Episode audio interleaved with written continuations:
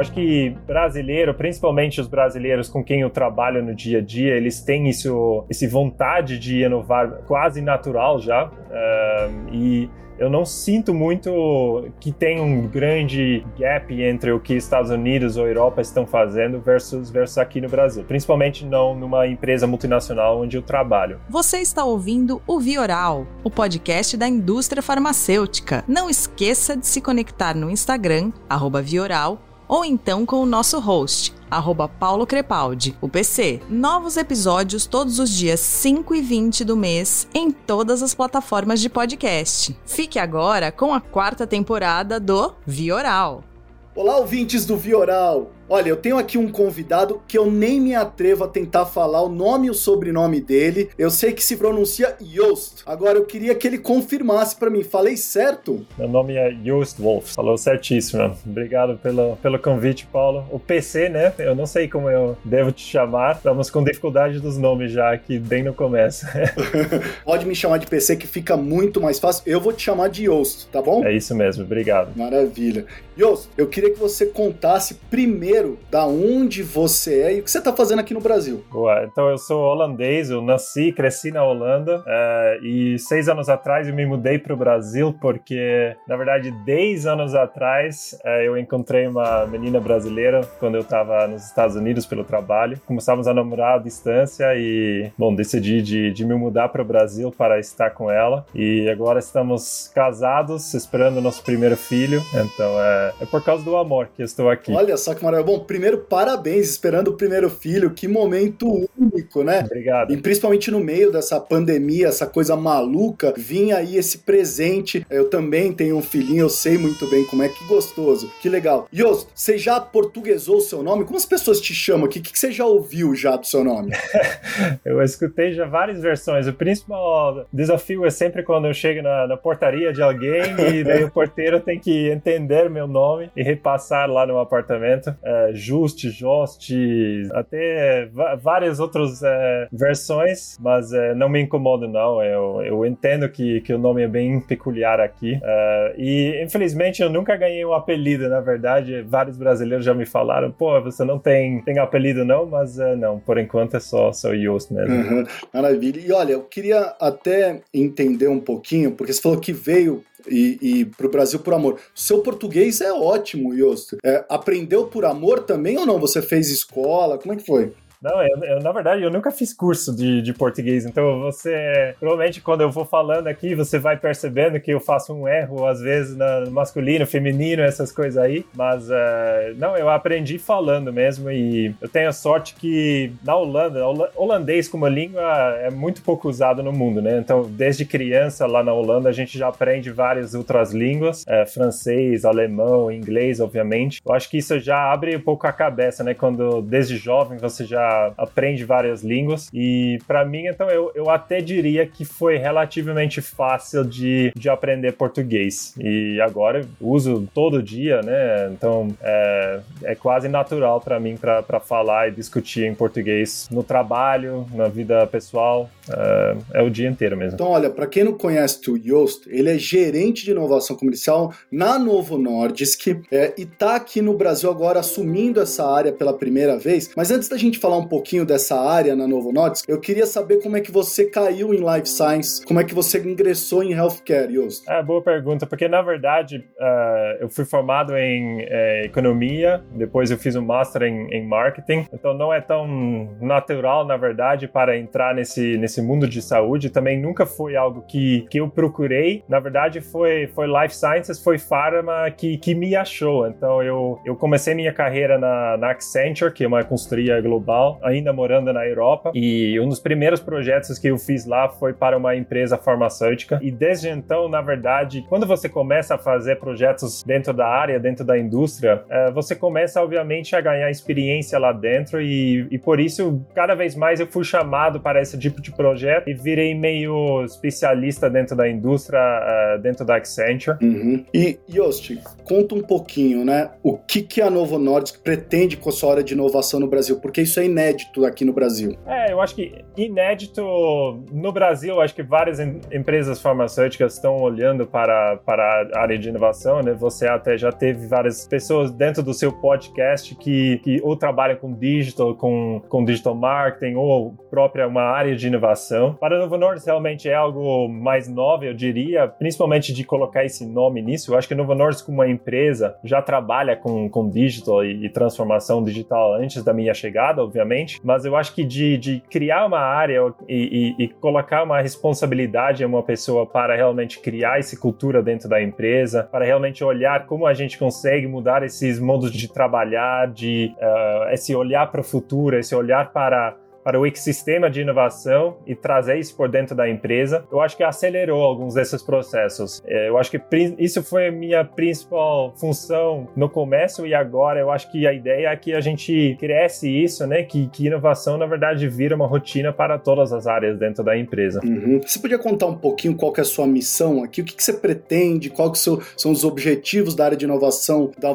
Novo Nordisk para os médicos, para os pacientes? É, legal. Eu acho que é exatamente isso, né? Você já começa bem de, de falar médico-paciente, porque para mim é, a gente sempre tem nosso, nossos principais clientes no, no centro, no foco. Então, quando você já tem esse mindset de primeiro pensar o que, que eles precisam, isso já é o primeiro passo, eu diria. Então, quando eu falo sobre meu meu trabalho, obviamente tem a parte de cultura interna, de, de entendimento sobre novas tecnologias, sobre as vantagens de digital, sobre como medir sucesso etc. Mas eu acho que é muito também essas interações que a gente tem com o médico, com o paciente e como a gente consegue, então, deixar essa jornada, essas experiências que esses médicos e pacientes têm quando eles interagem com a gente, quando eles usam nossos produtos, quando eles passam pelos tratamentos, né, de doenças crônicas. Eu acho que isso é, é, é um dos principais papéis que eu tenho, de realmente olhar junto com nossas áreas comerciais essas jornadas e ver como a gente consegue otimizar as experiências desses dois principais stakeholders e vai além também, né? A gente trabalha fora médicos e pacientes também com todo o ecossistema. Então você olha para clínicas, hospitais, governo, tem, tem muitos stakeholders dentro do mundo de saúde e é muito interessante de ver como esse ecossistema é, é complexo e como a gente ainda tem muita oportunidade para melhorar a experiência uh, dos pacientes. Olha, eu queria até que você trouxesse a sua experiência internacional. É, às vezes aqui no Brasil a gente tem um complexo de inferioridade a gente acha que a gente está muito atrasado em estágio de inovação na indústria farmacêutica. Isso é verdade? Não é? O que, que você percebeu? Eu, eu não acho que isso é verdade. Eu acho que principalmente nesse mundo globalizado, que a interação que a gente tem internacionalmente é muito forte. Então, uma coisa é quando alguma coisa nova surge nos Estados Unidos, Europa ou tem qualquer outro país, é muito rápido que essa informação se espalha, é, é compartilhado, é dividido. Uh, e Brasil não é diferente. Eu acho que até Brasil como país é um país onde empreendedorismo é muito forte. É, eu acho que brasileiro, principalmente os brasileiros com quem eu trabalho no dia a dia, eles têm isso, esse vontade de inovar quase natural já. Uh, e eu não sinto muito que tem um grande gap entre o que Estados Unidos ou Europa estão fazendo versus, versus aqui no Brasil, principalmente não numa empresa multinacional onde eu trabalho. Mas obviamente eu acho que é um fato que o contexto do Brasil é completamente diferente, né? A gente trabalha num país que tem o tamanho de um continente, a gente tem uh, os desafios políticos que todo mundo sabe aqui, aqui no Brasil. Uh, Brasil não é um país onde a gente uh, às vezes facilita as coisas, né? Como às, às vezes o governo facilita as coisas na Europa. Então, isso é algo que a gente tem que entender, conviver com isso, mas uh, no final das coisas eu, eu sinto que o ambiente de trabalho aqui no Brasil, às vezes é até mais fácil de operar do que, que eu vivia na, na Europa. Olha só, o que, que você enxergou então de dificuldade aqui no Brasil, Yost? O que, que você está sentindo de mais dificuldade vindo de fora? Não, eu acho que é mais, por exemplo, se você olha, uh, dando um exemplo extremamente prático, prática agora, é, a lei é, de proteção de dados pessoais, LGPD, algo que aqui surgiu mais tarde do que estava na Europa. Então, se você olha na Europa, isso já era um contexto extremamente conhecido faz anos. E aqui são coisas que surgem nova. Também, se você olha a legislação de, de tele, uso de telemedicina, por exemplo, agora, por causa da pandemia, na verdade, que esses processos começam a acelerar. Mas eu acho que do outro lado, a Europa também tem várias restrições que, que, a gente convive lá e, e, no final das coisas eu acho que não é, não é isso que me atrapalha no dia a dia aqui, é, é só algo que, que faz parte do trabalho no dia a dia. E eu queria saber, eu tava, eu gosto muito de inovação, acho fantástico esse seu papel. E eu conheço, vocês têm na Novo, globalmente uma plataforma chamada Open Innovation, que para mim é assim fantástica, porque ela convida as pessoas a ajudar e, e, solucionar problemas do dia a dia de pessoas com doenças crônicas. Essa ideia é sensacional, Yos. É, vocês pretendem, você pretende ter algo similar aqui no Brasil para as nossas health techs, para os empre empreendedores do mercado nacional? Primeiro eu quero dizer para qualquer health tech que está ouvindo a gente agora, eu acho que uh, nossa porta está aberta. Eu acho que não precisa necessariamente ter uma iniciativa uh, de Open Innovations, vamos dizer, um site chamando as pessoas para poder trabalhar com o ecossistema, para convidar os startups a, a co-criar soluções. Uh, estamos nos conectando cada vez mais com os hubs de inovação que existem no Brasil. Tem vários hubs extremamente interessantes, até focados no mundo de saúde, como InovaHC, ErsBio, Cubo. A gente tem a CAT na Santa Catarina, a gente tem no Nordeste. Então eu acho que Brasil como plataforma para inovação, eu acho que é extremamente interessante e Open Innovation é só uma parte disso, né? Eu acho que é, quando eu falo dos meus principais é, pilares de trabalho, eu acho que esse conexão com o ecossistema dá para fazer com em vários jeitos, vários formatos. Open Innovation é um para mim, mas eu acho que se você olha para soluções específicas, a gente até estão vendo startups que já estão anos para frente, né? Olhando para coisas que, que eu tenho certeza que Novo Nordisk vai precisar daqui daqui 5, 10 anos. Então é muito legal de me conectar com essas, uh,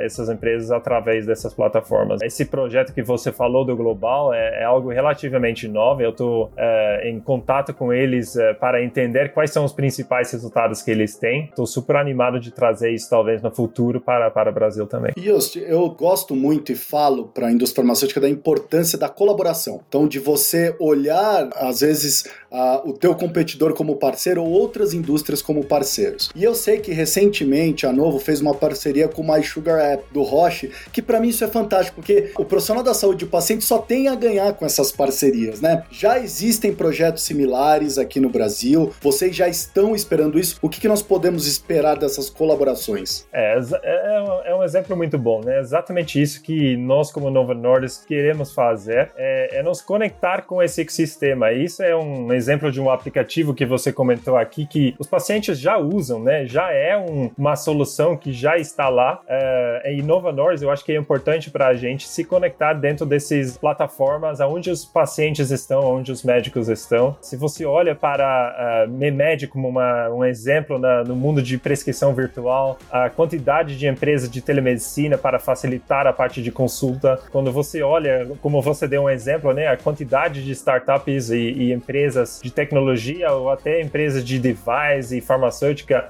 olhando para a parte de aderência ao tratamento, que é extremamente importante para a doença crônica, é incrível o que, que está aparecendo e até tem várias startups já olhando para, para healthcare que é mais preditivo, né, que você usa dados para realmente entender, até talvez prever a saúde do paciente no futuro, extremamente interessante. Você entrou no momento da indústria farmacêutica, que é um momento que a indústria está borbulhando por transformação. E, e dentro dessa transformação tem para mim um stakeholder que é importantíssimo, que é a força de vendas. E a força de vendas transformou-se completamente. Para você, Yost, qual que é o papel dessa força de vendas diante desse novo cenário que a gente vive? Uh, não, você tem, tem muita razão. Aqui eu acho que é, a força de vendas é provavelmente a área que está mais sentindo essa transformação por estar lá no frontline, lá na ponta. E obviamente a pandemia trouxe muitas mudanças no dia a dia dessas pessoas. Uh, aquela modelo tradicional de, de visita face-to-face, -face, uh, mesa redonda, congresso, que era tudo presencial, de um dia para o outro quase, né? Um ano atrás,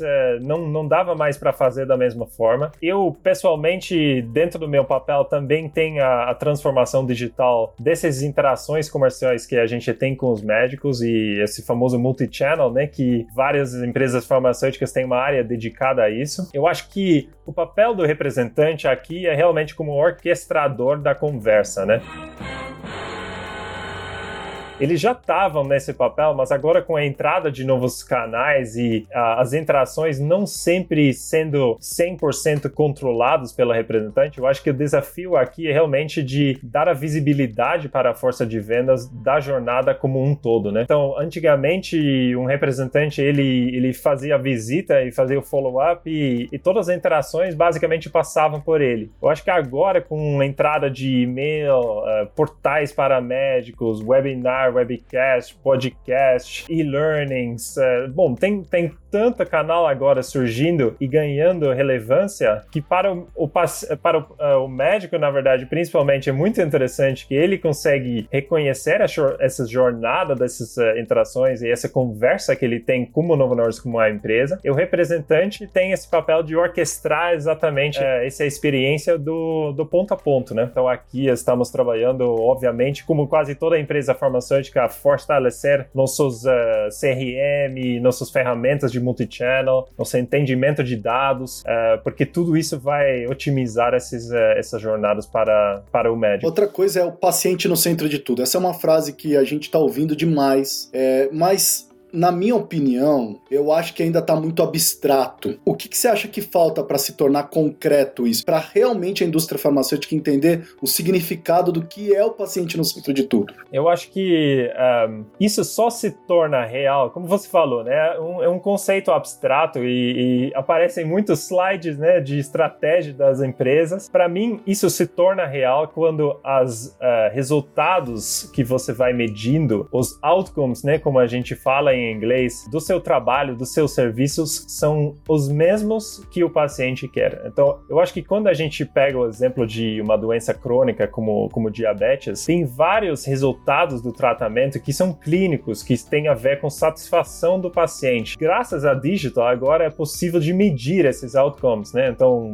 esses aplicativos que você comentou, por exemplo, que medem glicemia, que, que você pode traquear a dosagem do, do produto, você pode traquear todas as interações que, que o paciente tem ao longo do tratamento, eu acho que esses data points vão virar também os nossos data points de sucesso. Então a gente não olha mais é, como a indústria que, que sempre o principal foco foi o número de prescrições que a gente teve dos, uh, dos nossos medicamentos, mas a gente realmente começa a usar as mesmas métricas de sucesso que o paciente está usando no dia a dia dele. E às vezes a métrica de sucesso desse paciente é que ele consegue uh, caminhar com cachorro dele todo dia. Se a gente começa a chegar nesse nível de entendimento que os nossos pacientes que usam nossos produtos chegam a melhorar a qualidade de vida dessa forma, eu acho que nós, como a empresa, realmente começa a se chamar patient-centric, né? Maravilha, Just. Olha, o New York Times, esse ano, ele fez uma série de perguntas para diversas celebridades. E hoje eu quero aproveitar que a nossa celebridade holandesa aqui para fazer algumas perguntas é, que o New York Times também fez. A primeira delas é, eu queria que você contasse pra gente, Jos, um projeto, uma coisa que você criou nos últimos 12 meses que você tem muito orgulho. Cara, eu acho que, na verdade, nem é só um projeto. Obviamente, tem vários projetos que, que estão me dando orgulho e todos esses projetos foram co-criados com várias áreas e eu acho que o meu principal orgulho está no, no mindset da empresa como está agora e se eu comparo isso com, por exemplo, eh, nas primeiras meses depois da minha entrada. Eu acho que agora, se eu estou olhando como o, o assunto de inovação virou quase uh, normal, rotina para áreas que um ano e meio atrás nem falava disso, eu acho isso muito interessante. Só para te dar um exemplo, eu acabei de sair de um call antes de entrar nesse bate-papo com você, com a área de farmacovigilância, qualidade, regulatório. Isso são áreas que historicamente uh, dependem muito de rotina, regra, processo e inovação, onde a gente fala de experimentação, pilotos, contato direto com o paciente, contato direto com o médico através de canais digitais, uma explosão de dados, isso para esse tipo de área é um desafio enorme. E se eu estou vendo agora como essas áreas, além das áreas comerciais, estão tratando esse assunto, isso está me dando muito orgulho. Eu, eu sei que isso não é somente por causa da minha chegada, mas eu acho que o ponto que a gente conseguiu acelerar essas conversas, esse entendimento sobre o assunto inovação, eu acho que é muito bacana.